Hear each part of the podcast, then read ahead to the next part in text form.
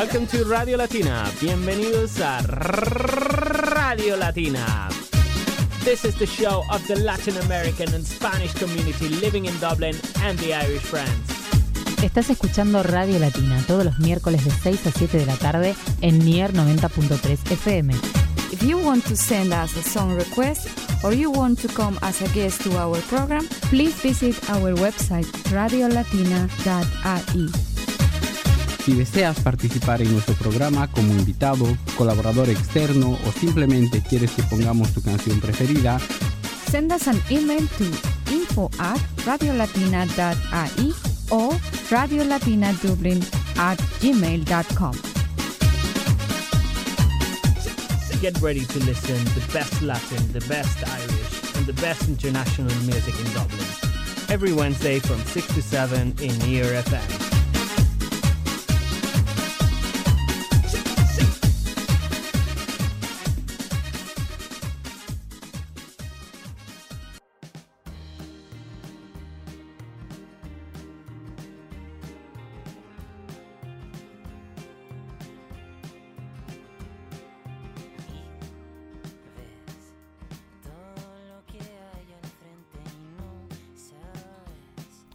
Hola latinos, les habla Ricardo Javier Cofré desde Dublín.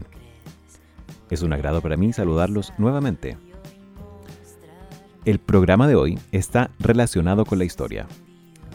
Contaremos con un podcast especialmente preparado por nuestro presentador Hernán Osuna, quien nos hablará de la historia de Bram Stoker, un escritor irlandés, autor de la internacionalmente conocida novela Drácula, inspiradora de varias películas de terror. También les vamos a presentar una entrevista a Mónica Burholz, con quien revisaremos el origen de algunos dichos de España y Latinoamérica.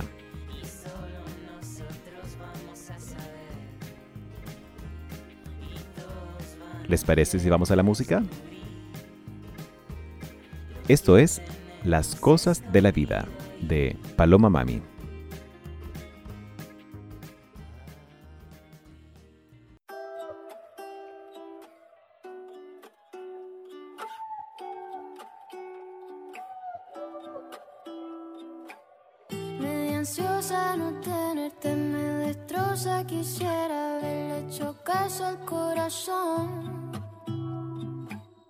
Decepciona, faltó decirte mil cosas, quizás salí defectuosa en el amor. Y yo, yo no sé.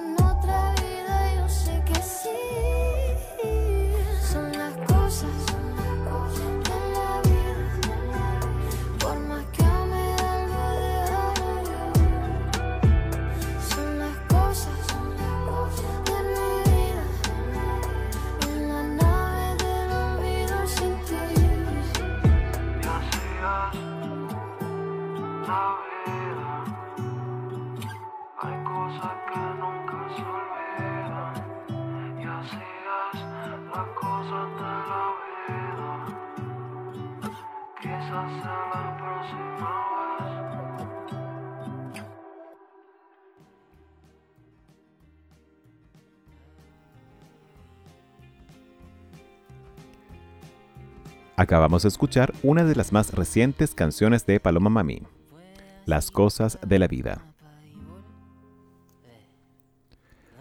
Como les adelantaba los titulares, vamos a ahondar un poco más en la historia de Bram Stoker, el escritor de Drácula, en el segmento preparado especialmente por Hernán Osuna. Vamos a escuchar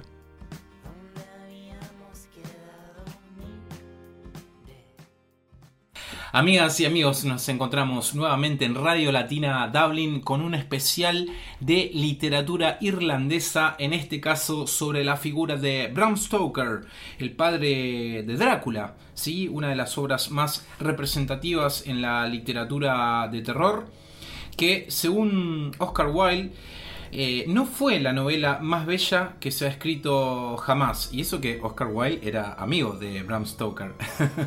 Pero bueno, lo cierto es que Drácula fue una de las historias de terror más icónicas de todos los tiempos y, a pesar de ello, su autor murió pobre y olvidado. Pero bueno, vamos a repasar hoy esta vida y obra de Bram Stoker, cuya obra más famosa, Drácula, como decíamos, eh, fue mundialmente aclamada años después de su muerte, pero en su momento pasó sin pena ni gloria, porque no sería hasta 1922 cuando el director de cine alemán F.W. Murnau la llevó a la pantalla grande a través de, de una obra maestra del cine mudo como Nosferatu, y posteriormente fue el húngaro Bela Lugosi que encarnó con éxito a este malvado conde en diversas películas. Bueno, un, conde vampiresco mundialmente famoso, con influencias eh, del, folclore irlandés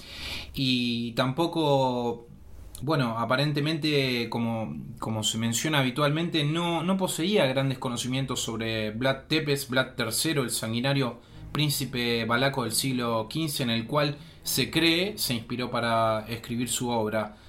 Eh, algunos historiadores sugieren en realidad que Bram Stoker no se inspiró en la oscura y brutal vida de Vlad III, Vlad Tepes, Vlad el Empalador, sino que en realidad sus ideas estaban influenciadas por el folclore irlandés. Bueno, así las cosas, hay algunas teorías eh, que dan cuenta de ello, otras que dicen que, como mencionaba anteriormente, no se inspiró en la leyenda de, de Vlad Tepes.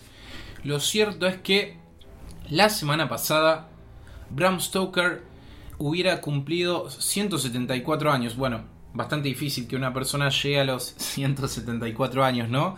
Pero así las cosas, fue un aniversario del nacimiento, el 174 aniversario de nacimiento de este icónico escritor irlandés. Así que vamos a repasar 11 curiosidades sobre la vida de Bram Stoker. Aquí vamos. Number one, número uno. Abraham Stoker, mejor conocido como Bram Stoker, nació el 8 de noviembre de 1847 en Clontarf, Irlanda, en el seno de una familia culta y amante de los libros. Number 2, número 2.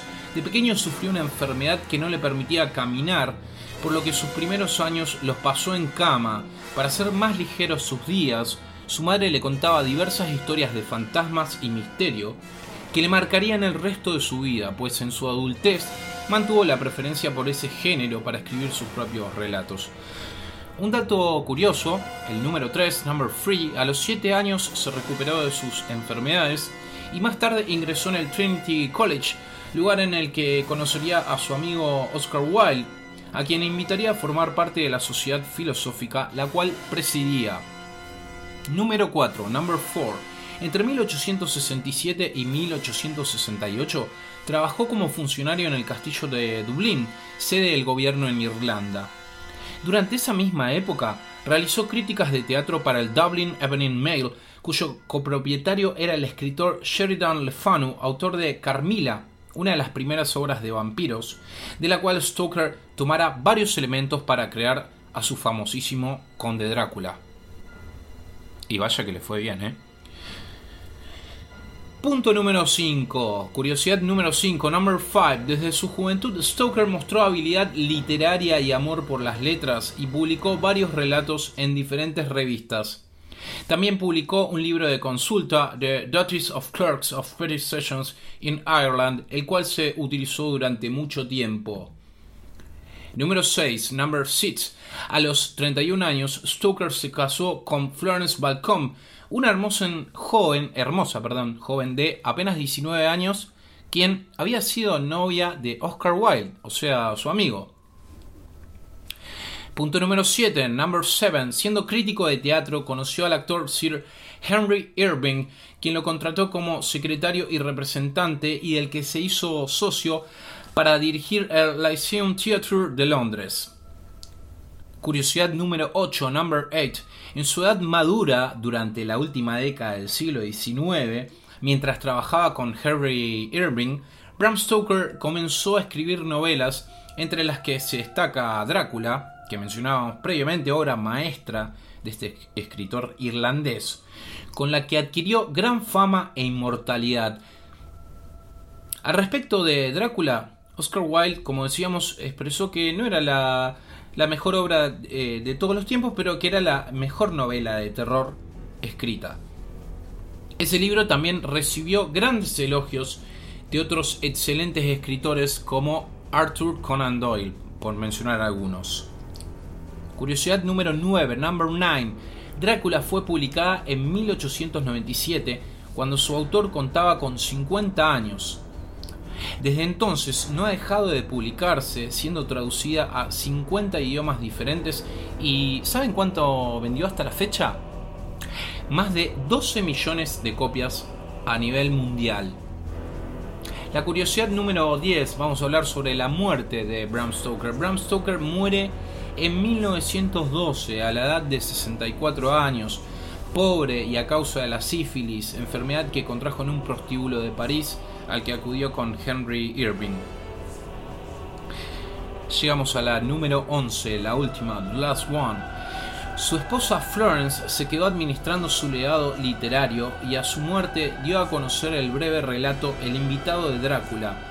También emprendió una demanda reclamando una compensación económica y el reconocimiento intelectual de su esposo por la producción alemana de la película Nosferatu basada en la obra de Stoker, esta película eh, que mencionábamos previamente fue lanzada en 1922. Bueno, se dijo sobre Drácula. Drácula fue escrita en plena época victoriana y trata de algo muy insólito en esa época, el deseo sexual. Se dice también que Bram Stoker era un escritor sin pretensiones, y los conocimientos teatrales de, esta figura dotan a, Drácula de una atmósfera y de una fuerza que hacen que el personaje no sea tan solo una criatura siniestra que se levanta de la tumba por las noches para chupar la sangre de los vivos, sino también un ser implacable, poseedor perdón, de una mente muy aguda. Cabe destacar también que en realidad Stoker nunca se sintió un novelista, ¿sí? El reconocimiento mundial le llegó a través de la mirada de un vampiro, pero él no siempre abrazó el género del terror, aunque creció con él. Bueno, llegamos así al final de este especial sobre Bram Stoker, una de las figuras representativas del género terror y uno de los escritores por referencia de Irlanda. Nos veremos la próxima semana. See you next week. Take care, cuídense mi nombre es Hernán Osuna y será hasta la próxima.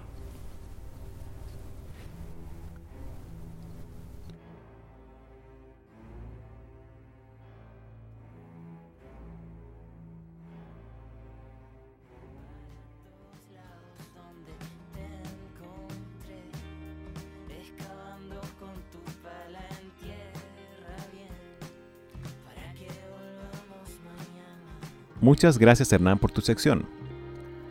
A propósito de Hernán, quiero contarles que nuestro presentador forma parte de una banda llamada Matt Carlson.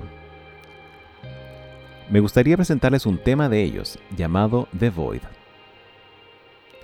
es uno de los singles de The One, el primer material discográfico de Matt Carlson. El videoclip de la canción ha sido realizado por la productora Arda Films y ya supera los 28.000 y ya supera las 28.000 reproducciones en YouTube.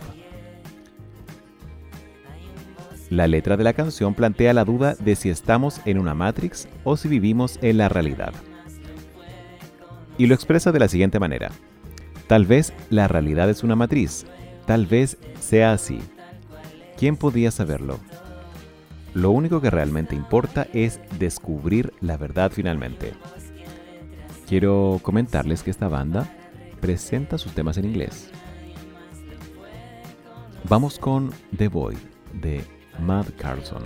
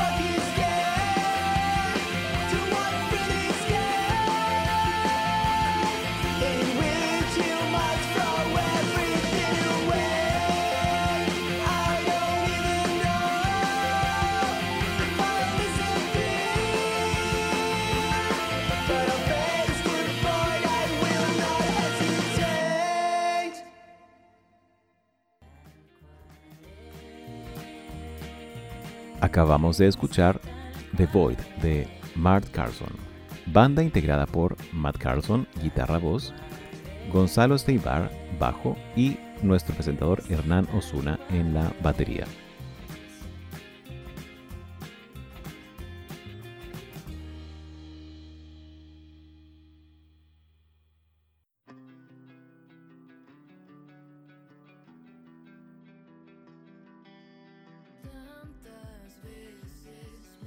Latinos, de fondo están escuchando a Carla Grunewald.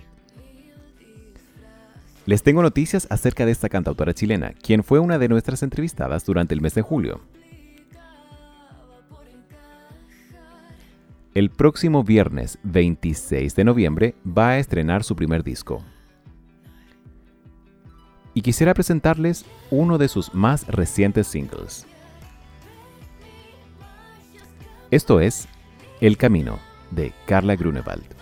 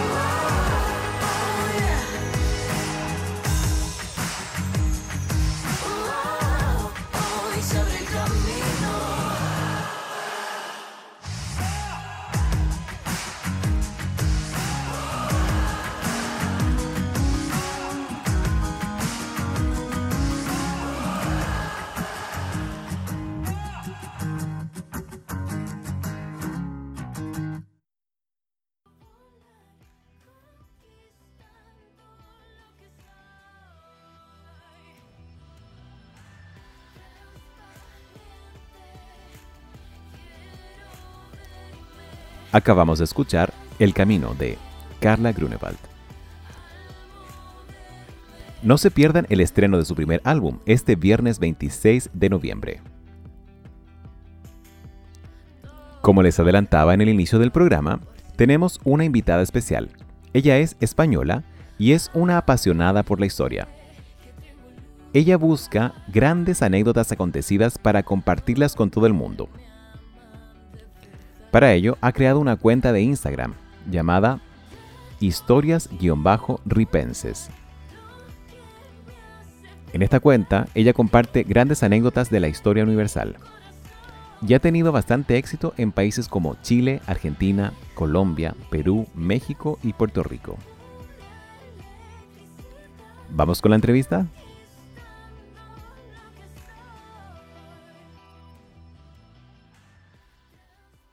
Hola latinos, les habla Ricardo Javier Cofré y en esta oportunidad tenemos a una invitada de España. Ella se llama Mónica Burholz y se dedica a compartir historias, a averiguar el origen de algunos dichos, especialmente de España, que probablemente ustedes ya han escuchado. Hola Mónica, ¿cómo estás? Hola, ¿qué tal Javier? Encantada de estar aquí con, contigo y bueno, compartiendo en vuestro espacio. Muchas gracias por eh, aceptar la invitación. Y quiero contarle al- al- a nuestros auditores que em, navegando por internet, o estando en, en- en Instagram, Instagram es, un- es una red bastante dinámica, y em, gracias a ello pudimos contactar a, a Mónica con su Insta- Instagram, que es historias ripenses, historias-ripenses. ¿es así, cierto? Sí, así es, cierto. Ujú. Eh, ella trabaja con historias, como le había comentado, em, dichos que son bastante conocidos y, y me gustaría saber, eh, Mónica, ¿qué te motivó a, a compartir estos dichos? Bueno, pues eh, por un lado, a mí me, me gusta mucho, me apasiona contar historias. Yo he trabajado durante mucho tiempo como cuentacuentos y trabajo todavía como cuentacuentos, como narradora oral y me gusta contar historias. Entonces, cuando encuentro una historia que realmente me gusta, me llama, me motiva, digo, wow, esto hay que compartirlo. Y sí, sí, es como una cosa de a quién se lo cuento, a quién se lo cuento.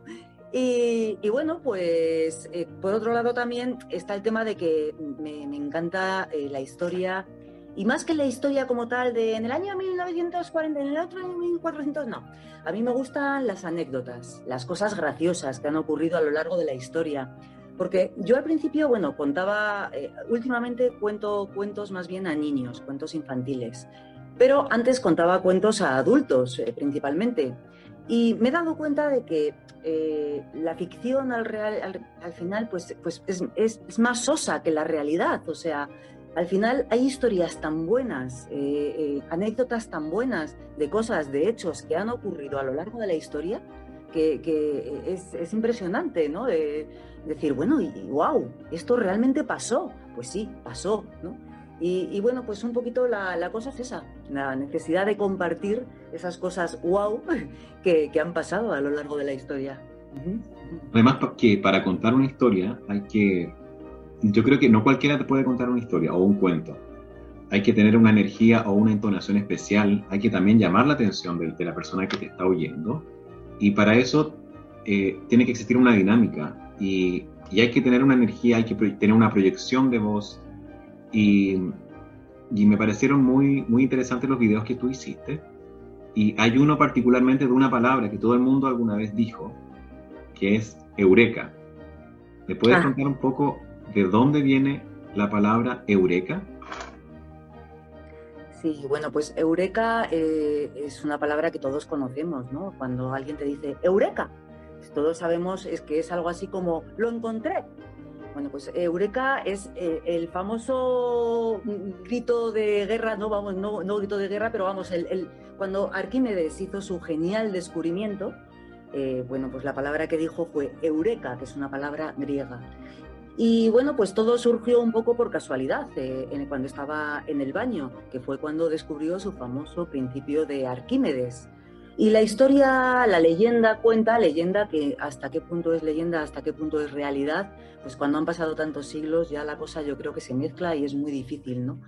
Eh, llegar a averiguar que si fue así o no fue así realmente. Pero eh, se cuenta que Arquímedes, eh, bueno, pues era por supuesto un gran genio, como todos sabemos, físico, matemático, y eh, el rey eh, tenía una corona de oro que había mandado hacer y sospechaba que no era de oro puro, tenía la sospecha de que le habían tomado el pelo y que el orfebre había mezclado plata junto con el oro.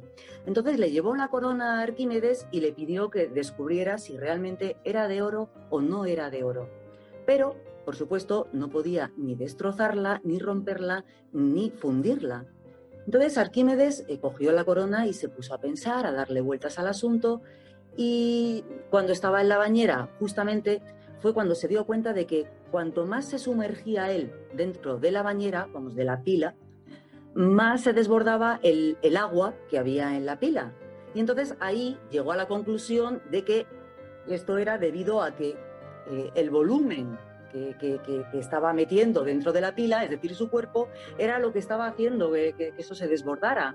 Y entonces fue cuando se dio cuenta de que la solución estaba en sumergir la corona para descubrir el volumen que tenía la corona y sumergir después una pieza que fuera de oro puro, auténtico, que pesara lo mismo que la corona, medir eh, lo que se desbordaba para calcular el volumen y comparar y de esta manera averiguar si realmente la corona era pura o no era pura, que luego no lo era.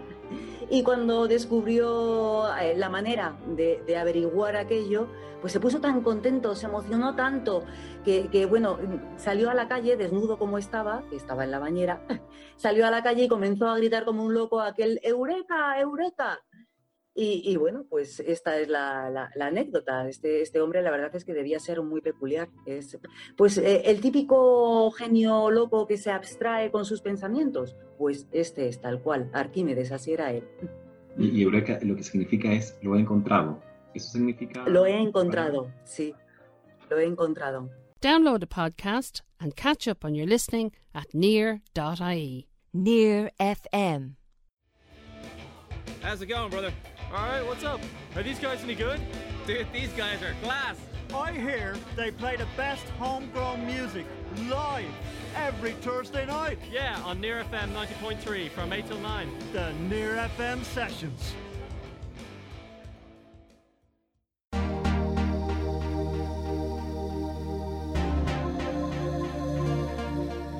Here at Near FM, we are participating in the community call to help combat the effects of COVID 19. The purpose of the community call is to coordinate community activity and community assistance to where it is needed. We ask our listeners to look out for each other. If your neighbours or relatives are required to stay at home, check with them to see if they need supports. And if you're in that category yourself, don't hesitate to ask for help whether it's with shopping, fuel delivery, collecting medicines, or any other necessities of daily life. The local authority helpline is there as a safety net to ensure that everyone is looked after. If you need assistance and you live in Dublin City, call 01 222 8555. That's 01 222 8555. If you need assistance and you live in Fingal, call 01 890 5000. That's 01 890 5000. Let's all stay safe together from all here at Near FM.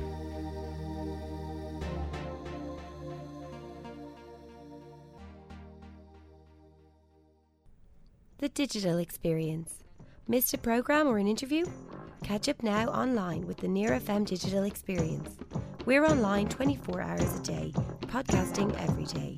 Visit nearfm.ie forward slash podcast. Las vacunas COVID-19 hacen la diferencia y protegen a nuestras comunidades.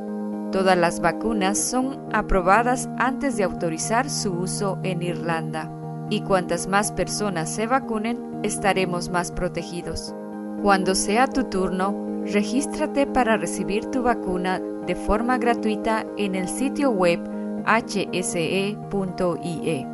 Hasta entonces, encuentra información fiable en la página web hse.ie o llama a HSE Live al 1850241850, porque vienen mejores días para todos nosotros.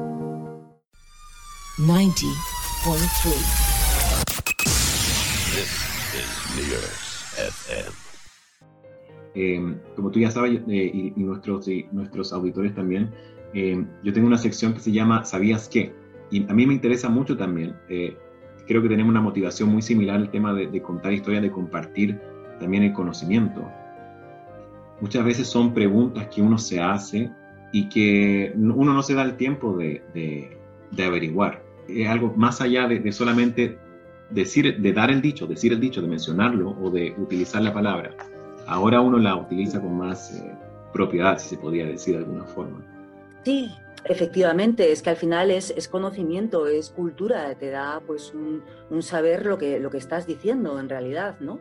O sea que sí, yo creo que es, es realmente interesante, porque es que no nos lo planteamos eh, muchas veces, ¿no? Porque, bueno, pues lo hablas y, utilizas términos que tú has escuchado, que tú repites, y no te paras muchas veces a, plantearte de dónde vienen.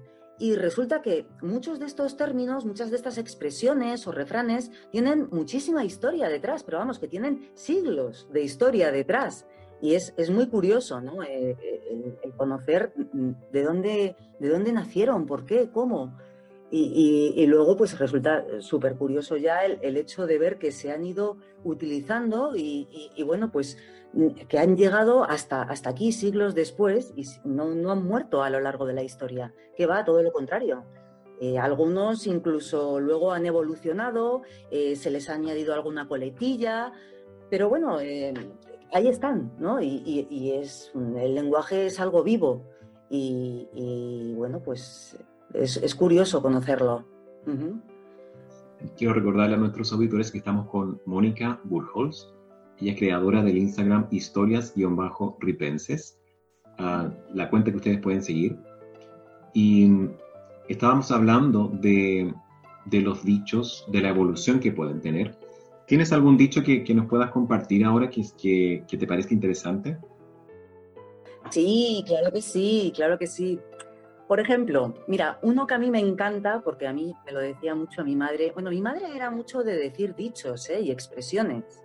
Entonces, yo es algo que, que por eso a lo mejor también eh, desde pequeña lo he, lo he- lo he vivido ¿no? en casa y, por eso cuando oigo un dicho enseguida digo, ahí va, si esto me lo decía mi madre. Mi madre me decía mucho, eres un culo de mal asiento cuando me movía mucho, cuando me veía muy inquieta, muy nerviosa, que me ponía de pie, me sentaba, me volvía a sentar, me iba a poner de pie, me decía, hija, pareces un culo de mal asiento. Y a mí me hacía mucha gracia. Yo decía, ¿pero qué me está diciendo mi madre con esto, no? Y yo me tronchaba de risa. Y, y es un dicho muy curioso porque, bueno, eh, ahí está, pero en realidad eh, no, no es nada de lo que pudiera parecer, ¿no? O sea, sí. Pues mira, el culo eh, de mal asiento del que estamos hablando no es ni mucho menos las posaderas de que todo el mundo se puede llegar a imaginar. Pues no, la cosa no va por ahí, ni mucho menos. Y la cosa está en que antiguamente, no, no, no, es verdad, la cosa está en que antiguamente eh, las, las vasijas de barro y, bueno, pues todas estas, estas cosas que ahora mismo se hacen en una fábrica, pues antes se hacían de manera artesanal. Entonces, claro, muchas veces estaban como toscas, estaban mal acabadas. Y lo que es la base de la vasija o del jarrón, eh, pues no estaba regular, digamos, ¿no? Entonces bailaba, lo ponías encima de una mesa y bailaba. Lo que es la base, el culo no se asentaba bien sobre una superficie. Por eso era un culo de mal asiento. Y pasa que, Pero esto, claro, esto lo gracioso es que con el tiempo la cosa, eh, bueno, pues eh, se ha ido llevando a otro, a, otro, a otro campo, digamos, ¿no? Entonces, cuando te hablan de que eres un culo de mal asiento, pues todo el mundo se imagina otro tipo de culo, no el de la vasija. Claro. Y, yo creo que cuando uno es niño también le da otra interpretación y a medida que uno va creciendo ya el- la, el- la forma de pensar cambia. Entonces ya uno tiene otro... Claro, otro claro, claro, claro, porque todo esto en realidad eh, evoluciona, yo creo, crece y evoluciona dentro del imaginario popular, ¿no? Porque, claro, o sea, es lo que te viene a la cabeza. Y entonces, bueno, pues luego también por eso muchas veces yo creo se van deformando las expresiones, ¿no? Por- iban yendo hacia, hacia otro lado que no tenía nada que ver en un principio, pero bueno. En particular ese dicho yo nunca lo escuché de, eh, en Chile ni tampoco de, de conocidos que yo tengo de latinos, de, de la comunidad latina que reside en Irlanda, nunca escuché algo parecido. Eh, tengo un dicho de, que dice relación con las amistades y también con las deudas. Es un dicho Ajá. muy conocido que yo tengo una amiga mexicana que tiene un dicho muy similar. En Chile existe, en Argentina también y en Uruguay. Todos, en todos esos países el dicho comienza por cuentas claras y tiene una, una parte final. Entonces, en, en México es cuentas claras, amistades largas.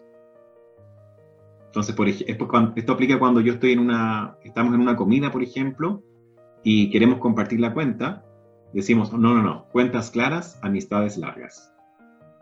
Quiere decir que, que tenemos que Ah. saldar las deudas si queremos mantener una, una, una amistad por el- en el tiempo.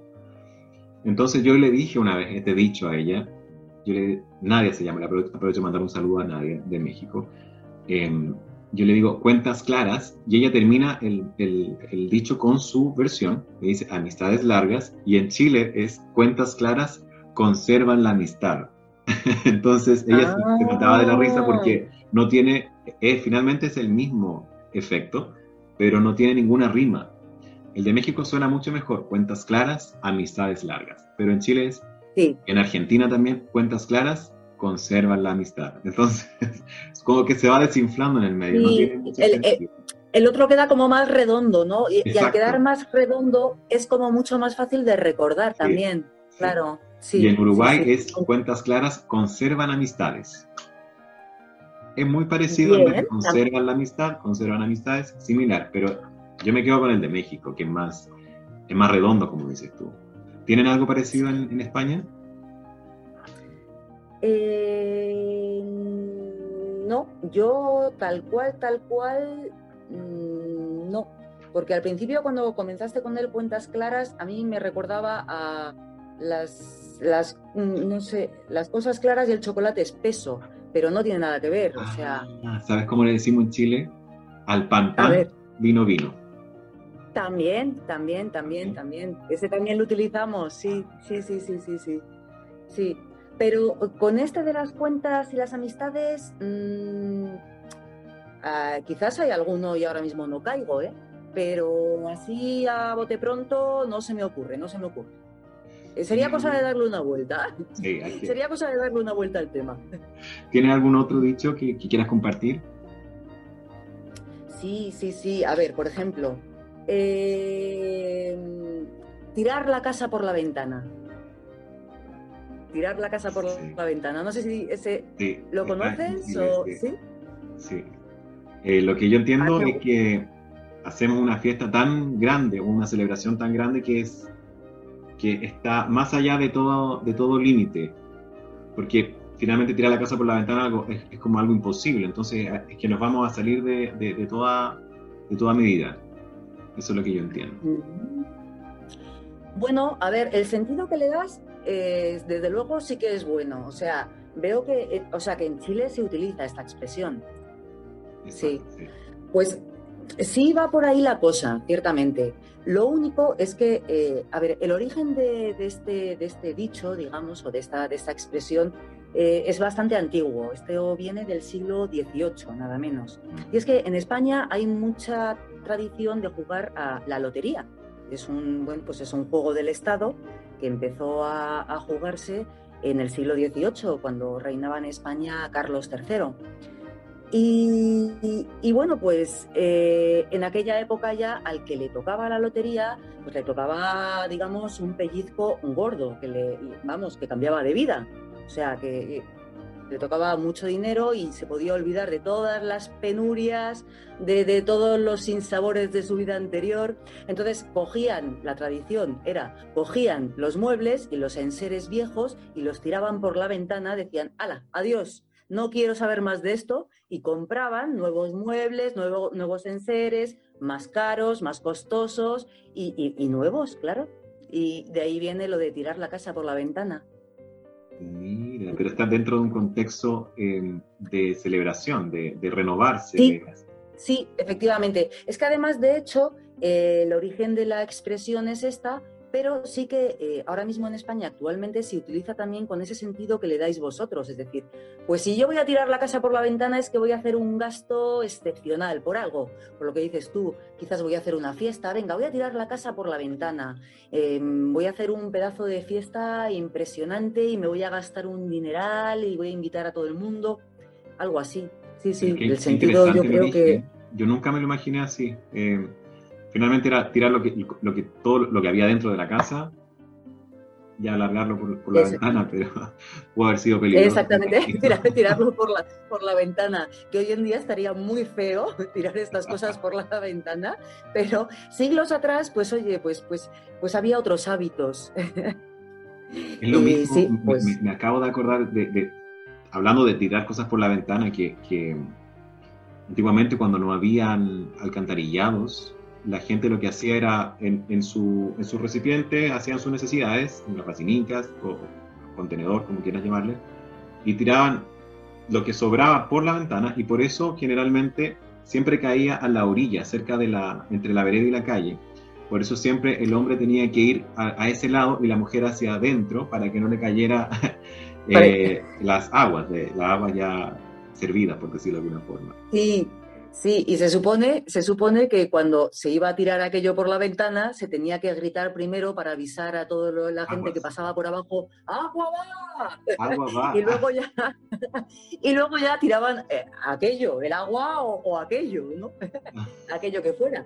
Pero sí que es cierto que por eso precisamente eh, en aquella época, pues oye, lo de tirar cosas por la ventana no era como tan raro, ¿no? Como, como pudiera ser ahora. Ahora, eh, fíjate, tiras algo por la ventana, tira, venga, tiro la silla por la ventana.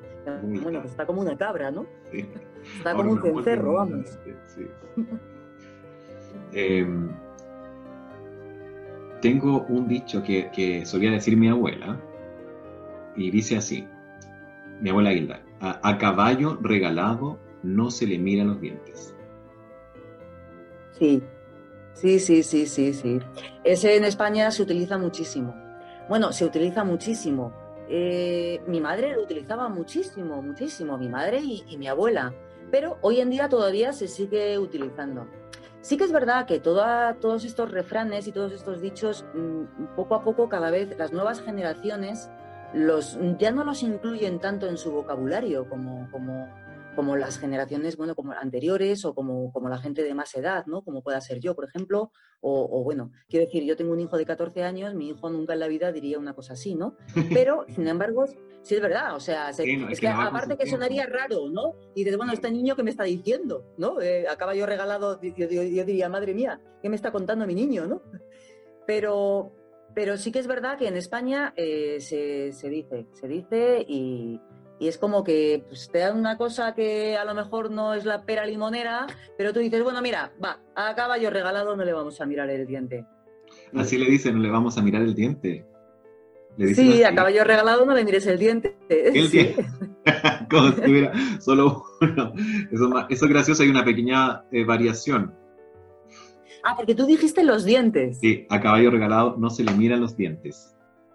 Sí. Ah, ah, no me había dado cuenta yo de ese final. Mira, mira, es verdad.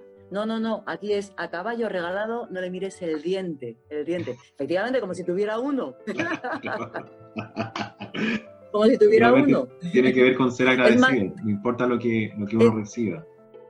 Claro, no, pero es, es más lógico, es más lógico así como lo dices tú, ¿eh? Así como, así como lo decís vosotros. Vamos, tiene mucha más lógica, lo veo yo. ¿Tienes algún otro, Mónica? Sí, sí, sí, vamos a ver. Mira, te voy a decir uno que este, este es muy curioso porque, a ver, mira, entrar al trapo. Entrada al trapo. En- entrar, entrar al trapo.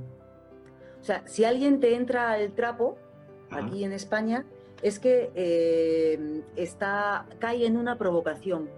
O sea, tú eh, provocas a alguien, o le pones un señuelo, digamos, y, y dices, mira, este seguro que va a entrar al trapo. Porque este es un- un- una expresión, es un dicho de origen taurino. O sea, yo la verdad es que soy antitaurina. ¿eh? Yo a mí las corridas de toros, como que no. O sea, no, no me van nada. Pero sí que es cierto que en España hay mucha tradición de toros y la ha habido a lo largo de la historia y eh, el mundo taurino nos ha dejado muchísimas expresiones en España, muchísimas. O sea, por ejemplo, eh, yo digo mucho lo de coger el toro por los cuernos, eso viene del mundo del toro. Hay muchísimas, eh, echar un capote a alguien, ¿no? Ayudarle, pues hay muchas expresiones. Y esta de entrar al trapo hace alusión al, al hecho de que cuando va el torero con, con el trapo, ¿no? digamos con la capota o con, el capote, con la muleta, eh, y- y se la pone al toro delante y la mueve un poco, el toro siempre, siempre va a ir a embestir, siempre va a entrar al trapo, porque es su naturaleza. O sea, eh, tú le pones el trapo al toro, le pones, pues ya te digo, le pones el capote y el toro va a ir al trapo, va a entrar, va a entrar sí o sí. Y de ahí viene un poquito esta expresión. Cuando tú sabes que mm, eh, la manera de provocar a alguien con un tema concreto y, y dices, venga, le voy a sacar a este, a este hombre, a este tío, este tema, que yo sé que este tema le trae a él, pues yo qué sé, a- de política, de cualquier cosa. Te verás tú cómo entra al trapo y se pone a discutir, por ejemplo. Sí, sí, como algo que va en la naturaleza de esa persona y que no lo va a poder evitar, como el toro con el trapo, pues lo mismo. ¿Tienes alguno otro? Pues mira, te voy a decir eh, una expresión que, esta también la decía mucho mi madre, eh, de aquí a Lima. De aquí a Lima. y esta expresión eh, se dice, eh, normalmente se dice al final de una frase. Y se dice como cuando tú haces una afirmación, ¿no? como para darle énfasis al tema. O, por ejemplo, cuando haces una comparación entre dos cosas. Es para darle énfasis a lo que tú estás afirmando. Que tú sabes que llevas toda la razón del mundo en lo que tú estás diciendo y eso es así de aquí a Lima. ¿no? O sea, por ejemplo, pues esto es mejor que aquello de aquí a Lima. Vamos, eso lo sabe todo el mundo. Eso es así de aquí a Lima. ¿Y de dónde viene esa expresión? Me imagino que de la época de la conquista. Efectivamente, efectivamente. Ahí está. Y esa expresión tiene sentido aquí en España, porque claro, en aquellos entonces, eh, bueno, pues cuando, cuando eh, en la época del colonialismo y todas estas cosas, cuando Pizarro andaba por allí y todas estas cosas, pues eh, la, ciudad más importante de allí era Lima. Entonces, en España está, está pues, a bastante distancia de España, lógicamente, y digamos que desde España el punto más lejano, la ciudad más importante, más lejana que se conocía era Lima. Entonces, decir de aquí a Lima es un poco como decir el mundo entero, ¿no? El mundo entero conocido, más o menos. Entonces, eso es así, como te estoy diciendo yo, en el mundo entero. Claro, esta expresión, por ejemplo, no hubiera tenido ningún sentido o no tendría ningún sentido decirla en Perú. Quiero recordarles a, a nuestros auditores que estamos con Mónica Burholz, hablando de algunos dichos eh, latinos y dichos también de, de- de origen español. Y quería agradecerte, Mónica, por tu presencia aquí en, en Radio Latina. Ujú. Por Ah, yo encantada. Muchas gracias por compartir tu Encantada. conocimiento. Eh, ¿Tienes alguna red social donde nuestros, perdón, ya hablamos de tu Instagram? Eh, por favor, ¿podrías eh, repetir tu Instagram o alguna otra red que quieras compartirnos? Sí, bueno, mi Instagram es eh, historias-ripenses. Eh, también tengo algún podcast, se puede encontrar también con este nombre, Historias Ripenses. están en iVoox y en Spotify. Y bueno, pues eh, si alguien quiere conocerme un poquito más eh, a, a nivel profesional o estas cosas, eh, estoy en LinkedIn. Y bueno, pues también tengo un Facebook. El Facebook, cierto que últimamente no lo actualizo mucho, pero bueno, ahí está, ahí está. El Facebook es mi nombre. Bueno, tengo dos. Tengo uno que está más dirigido, más enfocado a temas artísticos, mm, porque bueno, eh, no sé si he comentado, trabajo como cuentacuentos, pero también eh, actriz en el medio audiovisual. Y bueno, pues el que eh, dedico más a temas ya más profesionales a nivel eh, pues actoral, digamos, es Mónica con K y mi apellido, Burholz, B-U-R-K-H-O-L-Z, que es alemán. Y mi Facebook así un poco más personal, digamos, que tampoco es que le dé yo mucha vidilla, pero bueno, ahí está. Es Mónica Burkholz, pero eh, Mónica con C. Perfecto. Muchas gracias, Mónica, por, por, toda, por todo tu conocimiento que acaba de compartir. Sí, muchísimas gracias a ti por invitarme. Yo la verdad es que me lo he pasado muy bien, ha sido súper divertido. Oye, y que también he aprendido, ¿eh? porque eh, es curioso, pero eh, eh, yo antes no, nunca se me había ocurrido pensar que todos estos dichos y todas estas expresiones que decía mi madre, pues ahí al otro lado de- del charco también se estaban empleando, ¿no? Y gracias a, a la cuenta de Instagram, gracias a Historias Ripenses, eh, bueno, pues eh, estoy aprendiendo un montón de, toda la gente que me escribe desde, desde Perú, desde Costa Rica, desde, desde México, desde Colombia, desde un montón de países. Y me, y me cuentan y, bueno, pues me ponen en los comentarios y hacen aportaciones. Y la verdad es que está resultándome todo, todo esto una experiencia pues súper enriquecedora y súper curiosa. Estoy aprendiendo un montón. Eso, eso es muy bueno porque uno lo hace para compartir sin ningún interés y finalmente uno es el que recibe más eh, eh, como una como una recompensa finalmente. Sí, sí, sí, sí, totalmente cierto, totalmente cierto. Sí, sí, sí, está siendo toda una experiencia, vamos. Ujú. Perfecto. Muchas gracias, Mónica. Y nosotros nos vemos y nos escuchamos la próxima semana por Radio Latina de 6 a 7 de la tarde por NIR FM y por radiolatina.ie.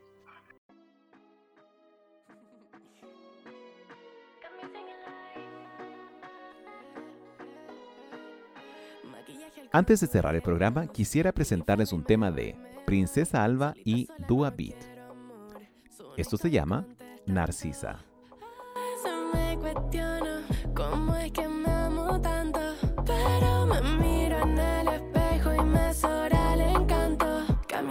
Like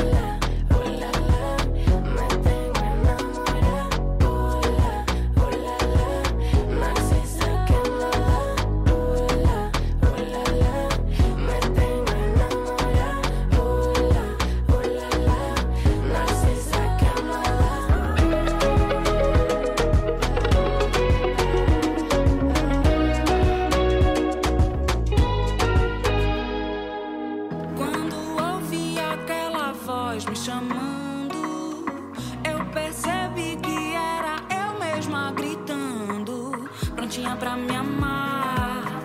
Comigo eu queria estar, melhor companhia não há, meu bem. Por quê? Essa carinha só quem tem sou eu. Esse jeitinho foi Deus que me deu. Confesso estar apaixonada e sei que isso vai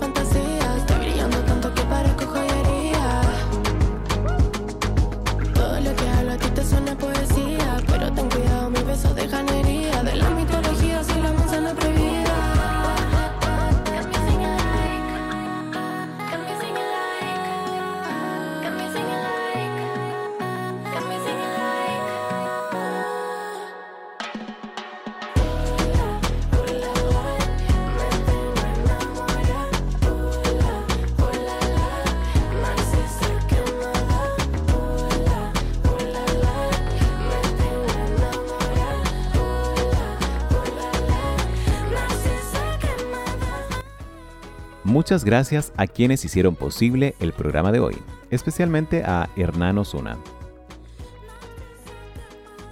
Los invito a revisar nuestro sitio web www.radiolatina.ie. Soy Ricardo Javier Cofré. Hasta la próxima.